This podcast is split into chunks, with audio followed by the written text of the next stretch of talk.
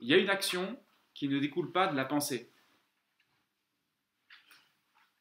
On n'a pas besoin de penser pour agir, pourtant, avec le temps, on a pu croire qu'on avait besoin de penser pour bien agir.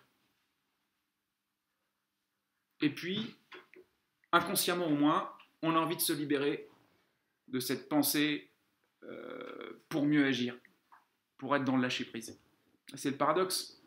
On peut avoir la croyance qu'il faut penser pour agir, mais on peut aussi avoir une partie de nous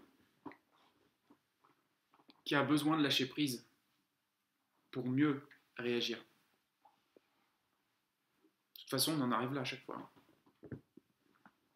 En termes de solution, je parle, hein, pas en termes de problème. C'est en quelque sorte un appel au subconscient.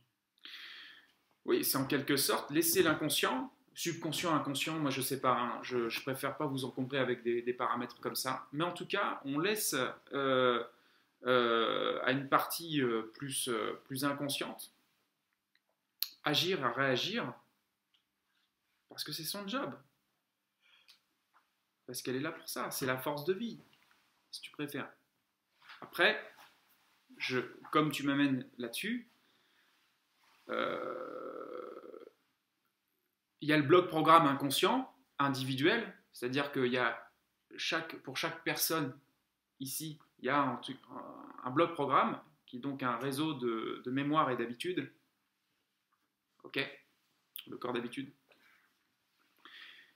Et puis il y a euh, l'inconscient à un niveau plus, global, qu'on pourrait appeler l'inconscient collectif ou la conscience ou le champ des possibles.